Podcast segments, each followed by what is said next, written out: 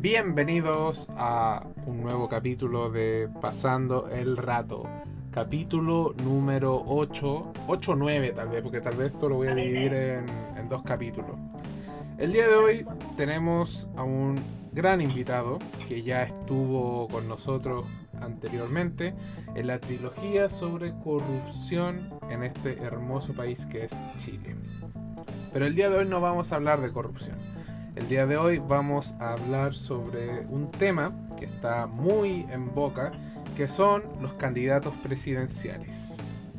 Pero antes de hablar del tema, vamos a presentar al querido Jaime. Jaime, ¿cómo estás el día de hoy? Muchas gracias Pablo, nuevamente. Hola, mi nombre es Jaime Garzón. Eh, estuve en el capítulo anterior. No, el, antepenúltimo, el antepenúltimo, porque el anterior fue el de Halloween. Sí, pero anoche, anoche subí un capítulo nuevo, que es una temática nueva que voy a implementar acá en el, en el canal, que es sobre como tópicos de culturas, ¿ya? Entonces, el primer capítulo fue sobre la cultura japonesa y un tópico en específico de la cultura japonesa, y más o menos va a ser esa nueva temática. Buenísimo. Exactamente. Eh, ahí para que después tú le eches una ojeada, espero que guste el tema. Y bueno, eh, voy a seguir hablando de esto. Pero bueno, Jaime, el día de hoy vamos a hablar, como dije, sobre los candidatos presidenciales. Actualmente es un buen tema, ¿eh? Yo creo que es un buen tema. Sí, sí, no, si dan para dan pa harto tiempo de habla. Correcto. El tema. Actualmente tenemos siete candidatos presidenciales, seis hombres y una mujer. Los vamos a nombrar en, no lo, por ningún orden en específico, porque sinceramente no me acuerdo el, el orden Yo- en que generalmente. Yo me lo sé, Eh, en orden. ¿Desde izquierda a derecha o de derecha a izquierda los quieres nombrar? No, no, digámoslo como van a salir en la, en la papeleta. Yo me Creo- lo sé en orden, en ese orden. Creo que el primero es Boric. Boric, el después segundo viene Cast, Cast, sí. Proboste, Proboste, Sichel, Sichel, Artés, Artés, Meo Meo y Parisi. y Parisi. Correcto. Ahí tenemos a los siete candidatos presidenciales que están luchando ahí por sentarse en la moneda. Pero algo que llama la atención es que solo haya una mujer eh, candidata presidencial y seis hombres. Eh, esto igual puede ser debido a, no sé si te acuerdas, las primarias de la derecha, que una de las candidatas presidenciales era Evelyn Matei, pero que, el- que iba por la UDI y donde el partido de la UDI hizo primarias internas en donde eligieron a Joaquín Lavín, que ellos creían que era ahí su, su corcel de batalla, y al final se transformó en, en Charqui nomás ese corcel. Y, y, val- y valió, valió verga Evelyn Matei. ¿Tú, cre- tú crees, Jaime, si es que ella hubiera sido la representante de, de la UDI, eh, hubiera pasado a, a este grupo de siete? Eh, mira, la Matei mueve masas, pero en ciertos círculos sociales. Ajá. Por ejemplo, en Providencia creo que se ha, bueno, se reeligió, ujú, ¿ya? Desconozco si para atrás se ha reelegido más veces, pero ya igual es un, un dato a considerar, la reelección. Por lo tanto, en esa comuna probablemente hubiese tenido quizás mayoría en votación si lo vemos por comuna en Santiago. Claro. Mira, yo creo que, puta, en realidad, en estos momentos lo importante hubiera sido que lo que ella hubiera eh, querido como gobierno, cuál era su propuesta. Y ahí quizás hubiéramos comentado más en detalle. Pero como la desconozco, yo diría que hubiera movido quizás en ciertas regiones del sur que son un poco más de derecha, al norte no mucho, aunque la cuarta región creo que había sido intendenta o, algo relacionado a la cuarta región. creo que había tenido. Estuvo un tiempo acá como algo político, no me acuerdo porque yo era igual chico. Pero ¿Diputado? creo que sí, creo que estuvo como diputado. Entonces, quizá ahí, porque he, escuchado buenos comentarios en Serena con respecto a ella, mm. de que dejó bien como bien para la región. Yo era chico, así que no, no cacho. Claro. Mira, yo encuentro que el partido de la UDI, bueno, yo creo que eh, hablar de los partidos políticos es como tópico para otro podcast, en el cual te hago la invitación. Pero siento que siento que el, partido de la UDI eh, tiró todas sus fichas por Lavín por ese mal, por esa mala lectura que ellos tienen o que la, la derecha que está en el poder ahora eh, ha tenido esa lectura errónea durante el tiempo de creer que las mismas cartas que han jugado siempre van a seguir funcionando. Entonces por eso siento que tal vez al elegir a Ladín antes de Matei, eh, ellos creían de que él iba a ser el nuevo presidente, pero bueno, ya vimos que en las primarias internas salió Sichel un, personaje, podríamos decir, más carismático entre los candidatos de, de esa ocasión, sin considerar a Kass, porque obviamente Kass, que es el segundo candidato en la lista, como mencionaste, el tipo es, zorro. ¿Por qué? Porque sabía de que si iba a primarias con, con Sichel, con Lavín, con Desborde y hoy ¿cómo se llama el otro? Y Briones, él sabía que perdía y que Sichel ganaba. Pero no, yo siento que no fue a primaria, a primaria interna porque sabía que iba a perder. Por eso prefirió aislarse e ir como candidato, entre comillas, independiente por su partido. Claro. Sí, en vez de no. Una coalición. coalición. Correcto. Claro. Sí. Sí, de, hecho, eh, yo creo que la vi lo que, bueno, luego de la primaria esta y salió Kitchen. Correcto, sí. entonces, eso fue en contra de todos los pronósticos, pero yo creo que ocurrió un fenómeno con Lavín. Lavín comenzó a salir demasiado en la tele. Entonces, en un momento, cuando se hizo el meme de que Lavín salía en todos los canales, era, yo creo que cansó a la gente. Lo sobrecargaron de, a la gente la sobrecargaron de, propaganda a, la, a favor de la vida que terminó generando un rechazo. Y por eso yo creo, principalmente, eh, que ganó Sicho. Sí, incluso si, si, recuerdas bien, en la misma franja de propaganda de Lavín, eh, él explotó el meme de que salía en todos lados. En su misma franja explotó ese tema.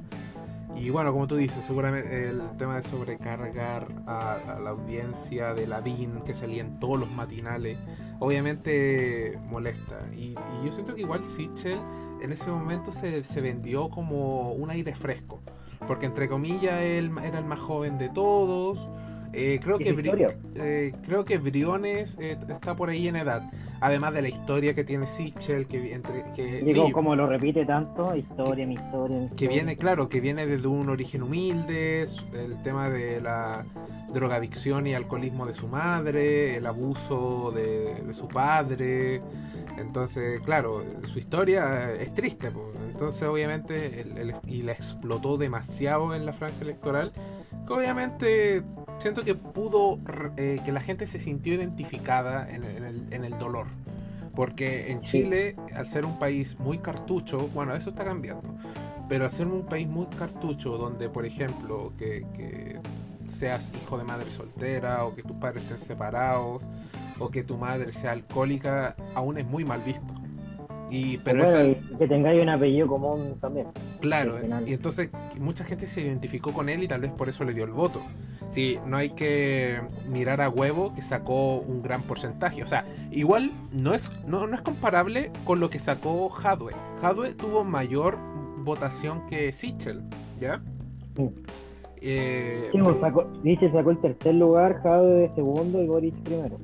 Con más de un millón de votos, que solo eso solo había pasado en Bachelet 1, si no mal recuerdo. Puedo estar equivocado, bueno, uno o dos, pero en Bachelet fue la, la que tenía el récord anteriormente y ahora lo tiene, lo tiene Boric.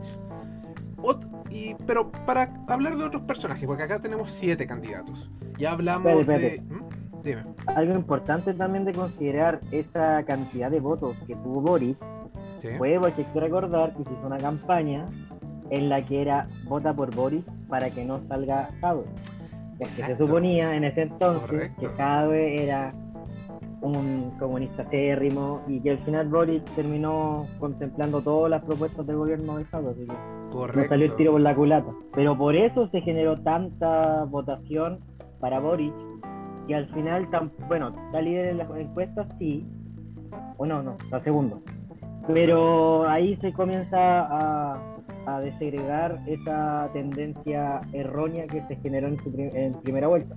Claro, es que ese, una estrategia. Ese anticomunismo que se, que se ha implementado, incluso el día de hoy lo estaba leyendo desde la perspectiva de, de la cultura norteamericana. Porque cuando uno es, es, niño chico y empieza, no sé, las típicas caricaturas, donde ve de que Estados Unidos, un, gobierno con una historia de derecha, independiente si eres republicano o demócrata, eres de derecha. Eh, y ves las caricaturas que pelean contra el comunismo, contra eh, los rusos. Entonces como que desde chico a uno como que lo van sugestionando en, el que el comunismo es malo. No estoy defendiendo el comunismo, no estoy, no estoy diciendo que tampoco soy comunista, solamente estoy dando un punto en el que una cultura tan grande como la estadounidense eh, influye en las mentes jóvenes o juveniles. Guerra, guerra fría, pues perro. Claro, entonces, Fuimos víctimas de la Guerra Fría. Entonces, pero ¿a qué voy? Porque acá en Chile no fue la excepción. Entonces uno creció con la idea de que el comunismo es malo y desde un punto de vista, claro, el, comunismo ha traído muchas eh, crisis, tanto sociales como económicas en el mundo. Habría que ser ciego para no darse cuenta. Pero ¿a qué voy? Hadwe, claro, es comunista, algunos decían que era acérrimo, pero yo, en mi humilde opinión, creo que Hadwe es más tirado a un socialismo europeo. ¿Ya? No tiene esas ideas tan comunistas como las que tuvo Fidel Castro, Maduro o el de Corea del Norte. Yo siento que Hadwe es como un... Kim Jong-un. Kim Jong-un. Yo siento que Hadwe es más como un soft comunista, un comunista suave. Socialista lo, lo tildaría onda Allende. Mm, claro. algo similar a Allende. incluso hoy día estaba viendo un video de las 30. Eh, ¿Cómo se ve? Como las 30 cosas que te sorprenderían de Chile. Que, y, una de ellas era que Salvador Allende ha sido el único presidente que ha salido democráticamente electo siendo de un partido socialista y o comunista. Claro, sí. Es que igual hay que contemplar de que estábamos en plena Guerra Fría y, y a cierta potencia que quería ganar Sudamérica, que era Estados Unidos, no le gustó que saliera democráticamente alguien del otro bando, porque estaba perdiendo territorio en su propio continente. Claro. Entonces, lo que se le ocurrió es influenciar a que se hiciera un golpe de Estado, como lo hicieron en varios países latinoamericanos, que para erradicar el comunismo de base. Lo cual generó esta, esta, este miedo, eh, porque también en Chile estaban ocurriendo económicamente, estaba la tendalada para ese, ese periodo de, de los primeros dos años. Eh, económicamente había una inflación enorme, además que Chile era un país pobre en ese entonces. Así es. Entonces, eh, debido a todo ese descontento de gente muriéndose de hambre, había una desnutrición enorme también, porque faltaban los eh, la canasta familiar, era muy básica. Me acuerdo que mis papás me decían que comían pan con aceite, porque eso era como un majar en ese entonces. Y de hecho había como uno, uno como unos atunes que le decían como eh, tarros de rata, una cosa así como que no sabían si era, era carne de rata o era carne de, de pescado, pero venía enlatado y era como de una marca de no sé dónde. Pero en cierta forma tenían, tienen ese, ese precedente que lo tienen integrado. Y bueno, del otro extremo, que fue todos los 16 años de dictadura que se sufrió en Chile con la violación de derechos humanos, desaparición de gente, que mejoró la economía, sí, porque instauró un sistema neoliberal que es el que está actualmente y ha generado los problemas que están actualmente. Esa, esa distancia de desigualdad que existe en Chile, que es enorme. Entonces, ahí están los dos lados que no les gusta ni muy un gobierno muy chico, como lo propone, por ejemplo, Kass, que me extraña que esté ganando la encuesta, y un gobierno muy grande, como lo está diciendo Ortez. ¿Cachai? Esos dos extremos son los que en, Chile en promedio no les gusta, a no ser que estén en una crisis, como lo que estamos viendo mundialmente, que ahí explicaría un poco más por qué gas, que es un extremo económico, eh, está, estaría ganando. Claro, pero me gustaría hacer un, paréntesis. Vamos a hablar de los extremos, vamos a hablar de Cast, de su de su proyecto político, vamos a hablar de Artés, pero quiero que tenga una espinita, que, quiero hablar, que es... A ver, dije, algo que te molestó. No, no, no, no, no, no, no, no, no para nada, para nada. Pero, es algo que mencioné al principio, de los candidatos, que solo hay una mujer y seis hombres. Tengo una espinita con Yanna Proboste. No, no porque sea la única mujer ni nada, o porque sea demócrata cristiana, no, eso me da igual. Y que sea, y que sea indígena, además. Y que sea mujer, que sea indígena, demócrata cristiana, de centro. Profesora también. Eh, porque como que cualquier cosa eh, le, han, le han dado como la excusa de decir que es como superior al resto, siendo que da igual que sea mujer, da igual que sea indígena, eh, es chilena, puede estar en el puesto que quiera estar. Pero ¿sabéis lo que me molesta? Que Yanna Proboste está en el, como candidata presidencial de una forma no democrática. Y te voy a decir por qué. Yanna Proboste mm, no era la candidata del Partido Demócrata Cristiano. La candidata original era la Rincón. La hermana de la periodista. Claro, la hermana de la periodista. La, hermana, senadora, senadora diputada Rincón. Ahora está como senadora Rincón, es la presidenta del, del Senado después de que ya no probaste se desmarcó del cargo de presidenta, eh, Rincón tomó el cargo. Pero el tema está es que el partido había hecho primarias internas, eh, donde estaba ella y otra persona, no me acuerdo quién, creo que era un hombre, pero salió Rincón como la candidata del Partido Demócrata Cristiano, pero el partido no la apoyó. Sus, sus militantes votaron por ella, pero su partido, los viejos roñosos que tiene el partido, no la apoyaron. Entonces, cuando fueron al, tema de las primarias de, la izquierda con eh, esta señora del Partido Socialista, eh, ya ni me acuerdo cómo se llama esta señora, porque no fue tan relevante en las encuestas tampoco. El Partido Socialista, sí. una mujer.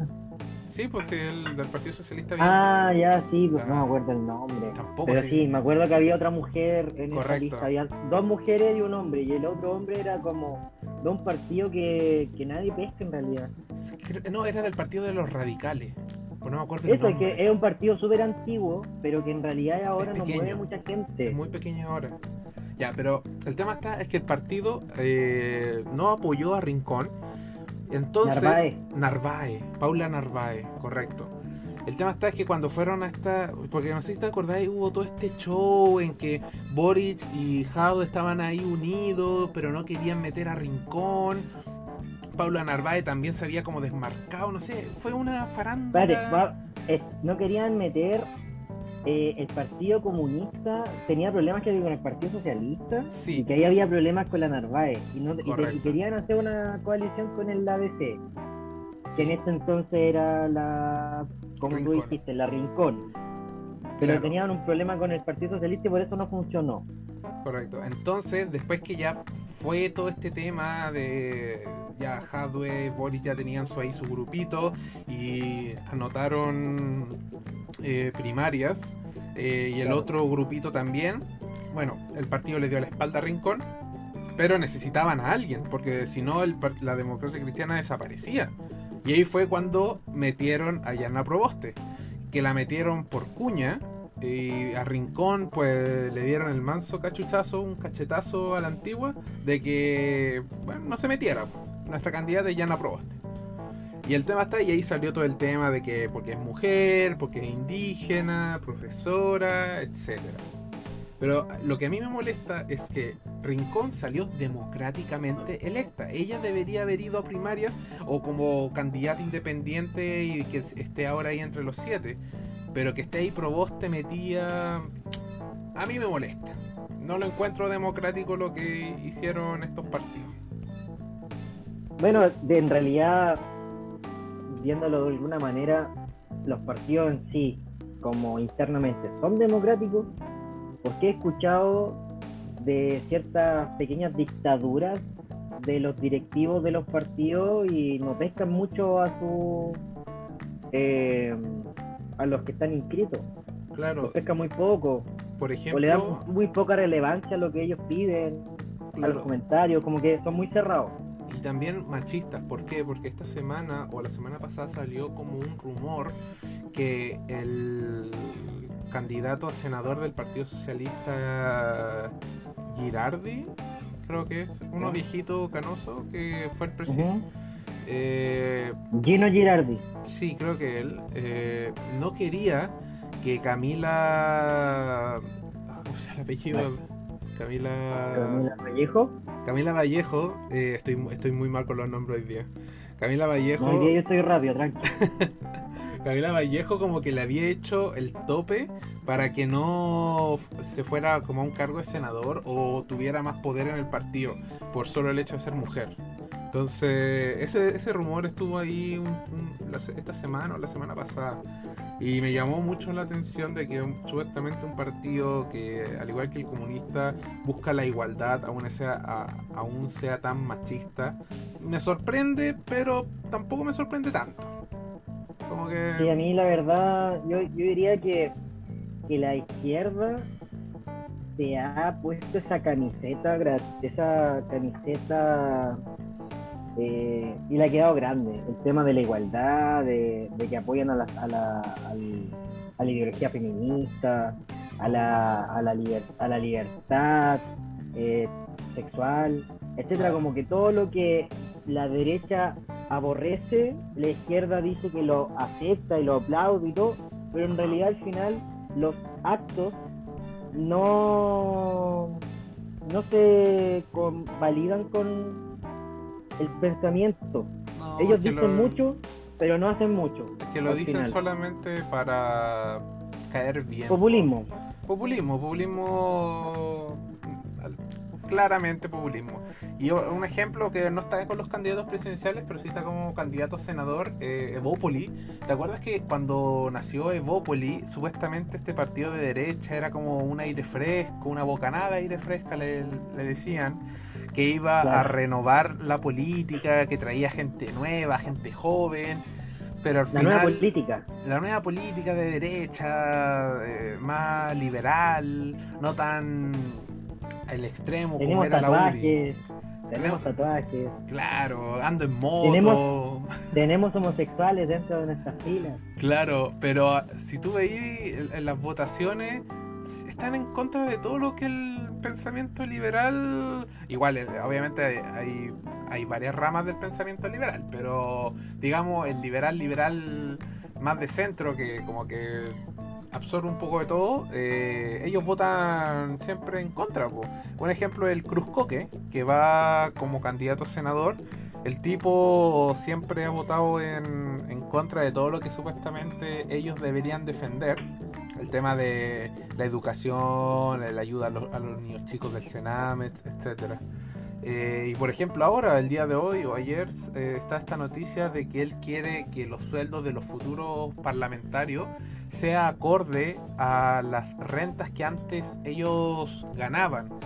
entonces, si es que, por ejemplo, hay un diputado senador que es profesor, en donde el promedio es de 600 lucas, ese diputado que antes fue profesor va a ganar 600 lucas.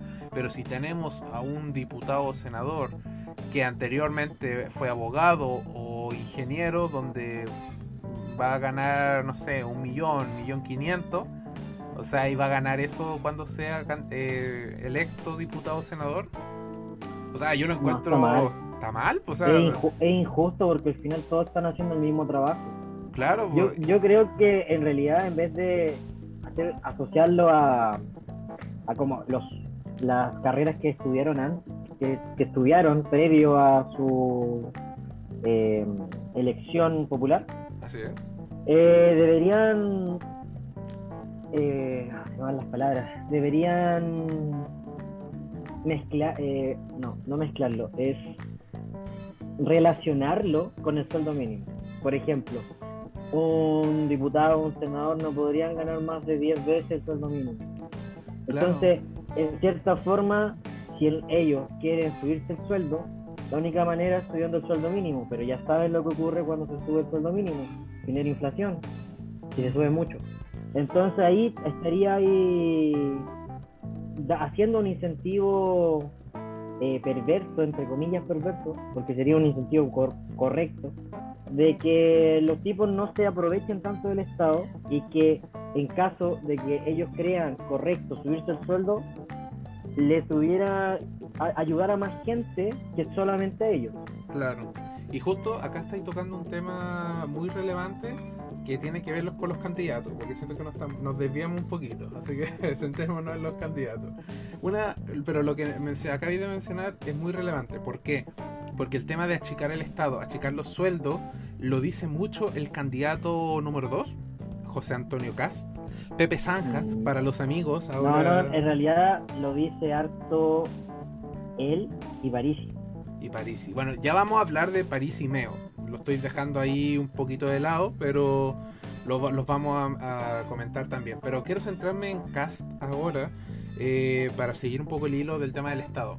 Él en su eh, trabajo de candidato eh, de ideas establece que él quiere reducir el Estado, por ejemplo, eliminar, bueno, entre comillas, eliminar el Ministerio de la Mujer y anexarlo al de al de salud, al de familia. al de familia.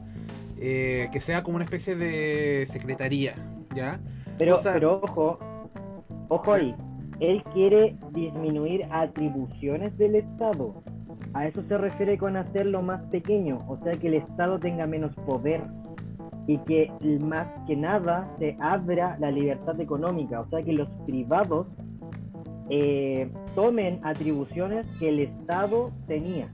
A diferencia, por ejemplo, de Parisi, que él quiere disminuir el gasto fiscal, que sería la cantidad que cuesta mantener el Estado.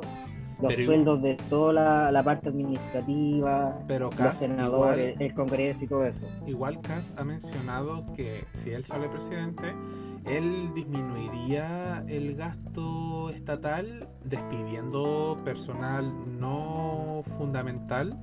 Eh, esencial. esencial, perdón, eh, en todos los eh, servicios públicos. Creo que dijo 30.000. 30.000 funcionarios públicos estarían perdiendo el trabajo en su mandato. Puede ser más, puede ser menos. Es una cosa que si es que sale vamos a ver. También él dijo... ¿Y eso ayuda a la economía? ¿Aumentar mm, la...? Siento que no, siento que tal vez, tal vez podría ser más eficiente, pero la gente tendría más pega, o sea, las personas que se quedan tendrían más, más carga laboral y eso a la larga puede ser perjudicial. Otra cosa que dijo de que si él sale presidente, se reduciría su sueldo, su dieta como presidente, al 50%. Siento que eso lo hemos estado escuchando de parte de los diputados y senadores no sé hace cuánto y aún tienen lo mismo. El problema con Cast que desde un punto de vista sus ideas no son malas, ciertas ideas, porque no quiero que ya llegue el tonto de turno que diga que nos va a tratar de fascista a ambos por estar hablando entre comillas positivo de Cast. Muchas de algunas algunas de sus ideas. A mí, me, gustaría decir algo. Dime. Las ideas de Cast yo leí el programa, llegué hasta como las 100, porque en realidad ya después de un rato era un poco... Me molesta la, frase que dice, únete por la libertad o, vota por mí, tendrás libertad, pero al final la única libertad que defiende es la económica y las demás libertades eh, las coarta. Y por ejemplo, hay muchas ideas buenas. No todo lo de los, por ejemplo, no todo lo de Boris es malo, ni todo lo de Katz es malo o es bueno, así. Hay ideas buenas y ideas, ideas malas, pero hay ideas muy malas.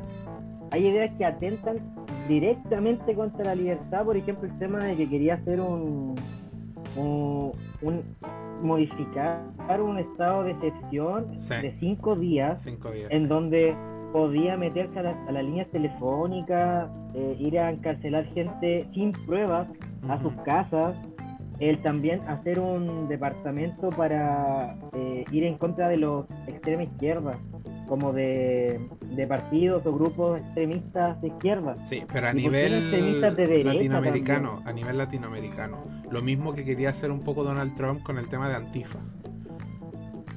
Entonces, ahí hay ciertas cosas que rayan en el fascismo y también me acuerdo que había un video muy chistoso que decía que eh, defendía a Kass de que él no era facho, él no era fascista, porque él eh, protegía la libertad y él quería eso, la libertad. Pero leyendo su, su, plan de gobierno, eh, la única libertad, como insisto, la única libertad que defiende es la economía. Las demás la va en contra de gran mayoría y lo convierte en un estado fascista. Claro, y eh, si él saliera presidente, según lo que dice sus propuestas, eh, bueno, como tú dices, estaría centrado mucho en lo económico, él propone bajar impuestos para atraer inversores y que crezca un poco la economía como pasó en el gobierno militar, como les dicen ellos, dictadura para otros.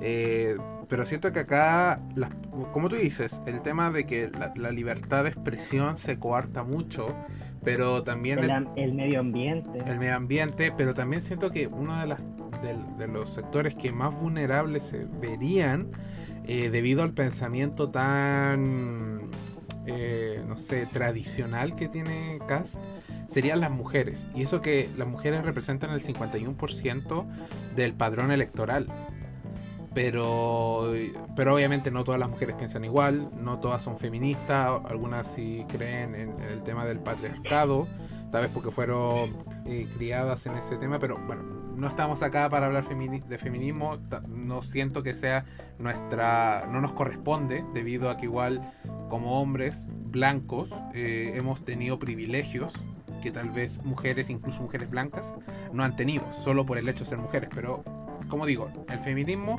se va a hablar en otro momento con personas que de verdad sepan bien este tema y que lo han vivido, ¿ya?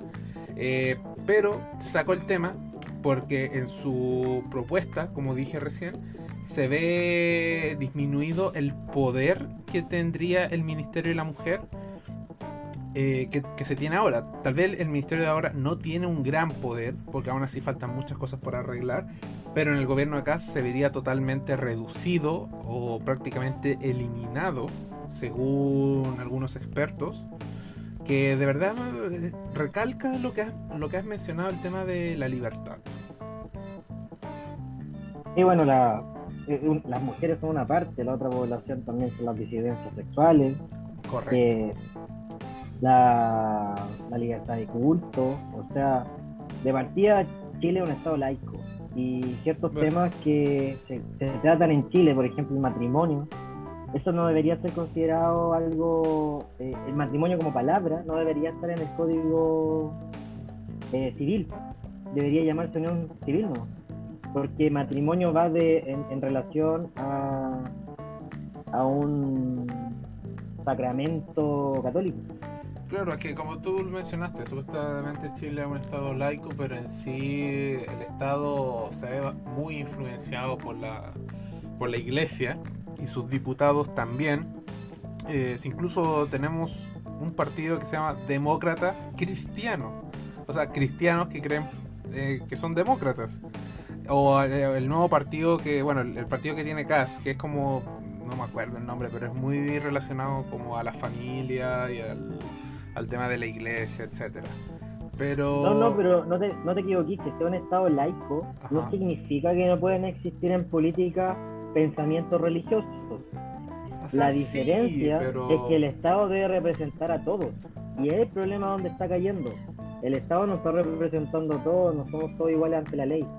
No, porque claro, Hay ciertas, eh, por ejemplo, los heterosexuales tienen todas las de la ley, pueden hacer y deshacer lo que quieran, pero las libertades en- para los homosexuales, por ejemplo, de casarse, no pueden, de tener hijos, no pueden. Entonces ahí es donde comienza a haber ese problema, de que no somos iguales ante la ley. Correcto, totalmente de acuerdo. Mira, ahora, eh, porque son siete candidatos, seguramente acá podríamos estar horas eh, hablando sobre ellos, pero me gustaría ahora saltarme un poco. Ya estamos extrema derecha con Cash. ¿Qué te parece si nos saltamos ahora a la extrema izquierda? Donde hay, hay muchas personas que dicen que la extrema izquierda está Artés y Boric. Cosa que yo no encuentro que Boric sea extrema izquierda. Es izquierda, sí, pero no extrema. Pero hablemos de, hable- hablemos de extrema izquierda. El profesor Artés, el profe Artés, como dice su campaña electoral. A, a- a mí me da un poco de risa la campaña de Artes en el sentido de que para todos lados va con una manifestación. Va con una muchedumbre, me imagino así como yendo al baño, y con toda la gente entrando al baño y con las banderas y haciéndole barra. Y me da mucha risa porque al final su, su propaganda es eso. Él Claro, eh, hablando con un micro, con un megáfono y con gente alrededor con bandera, eh, gente que eh, hace alusión a trabajadores. claro, el. Sí, el- Entonces, Es que el caballero es el típico, esta típica frase, con el pueblo, para el pueblo y por el pueblo, ¿ya? Pero este caballero eh, es la segunda, creo que es la segunda vez que va, no sé si es la segunda o tercera, pero no es la primera vez que va como candidato presidencial. Y este caballero, creo que ya te lo he mencionado antes, siento que se quedó en la Guerra Fría.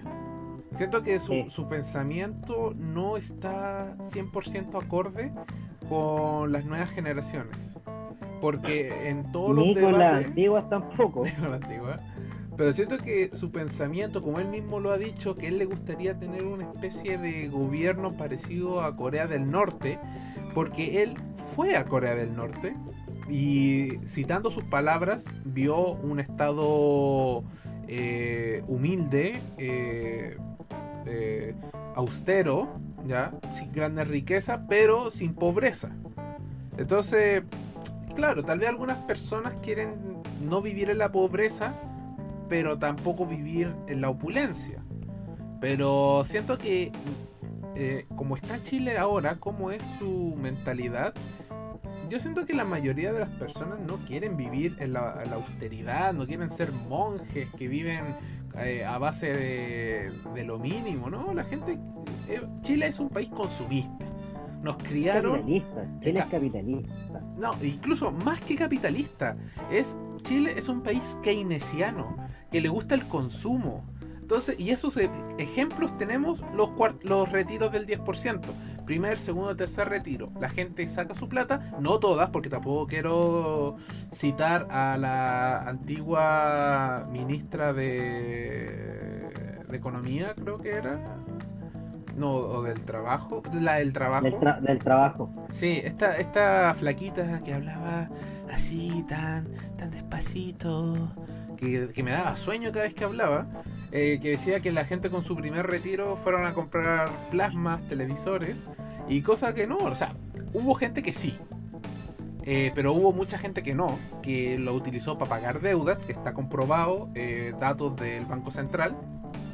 Perdón pero que sí mucha gente compró cosas y es porque vivimos en un país consumista keynesiano en donde la gente le gusta comprar cosas, le gusta tener su buen tele, su buen auto, su buen sillón, etcétera, etcétera, etcétera.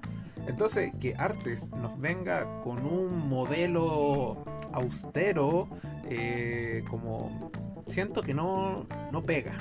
Siento que no pega. Entonces, Pero para ojo mí... ahí, A ver, dime. ojo ahí también que el Artés, eh, en el último debate que vi, que era el debate del cambio climático que se dio este viernes a las 8 de la mañana, Sí. eh, estaba por Zoom, porque con Boris, como vio PCR positivo, todos terminaron estando en cuarentena. Así es. Variante Delta, también hay que mencionarlo. Y, y la cosa es que el Artés no se veía con una casa humilde para nada, se veía como una casa bien, con- tenía unas murallas de, de piedra, bien decoradas. Es que eso... y, eso me y hace ahí es donde yo digo, o sea, yo tampoco digo que lo- la gente de izquierda tenga que vivir en la pobreza, No, pero hay ciertas características, por ejemplo, la decoración, que sería netamente algo eh, capitalista, porque es tener que comprar y comprar y comprar cosas con un valor elevado para que solo estén ahí y que se vean bonitos.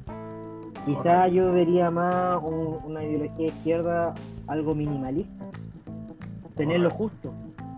sí. Entonces, en ese sentido lo digo de que la casa de Artés no se veía una casa minimalista, se veía una casa bien decorada, bien preocupada. Que eso... Entonces, ahí volvemos al, al acto y el pensamiento. No, no se relacionan bien, no es consecuente.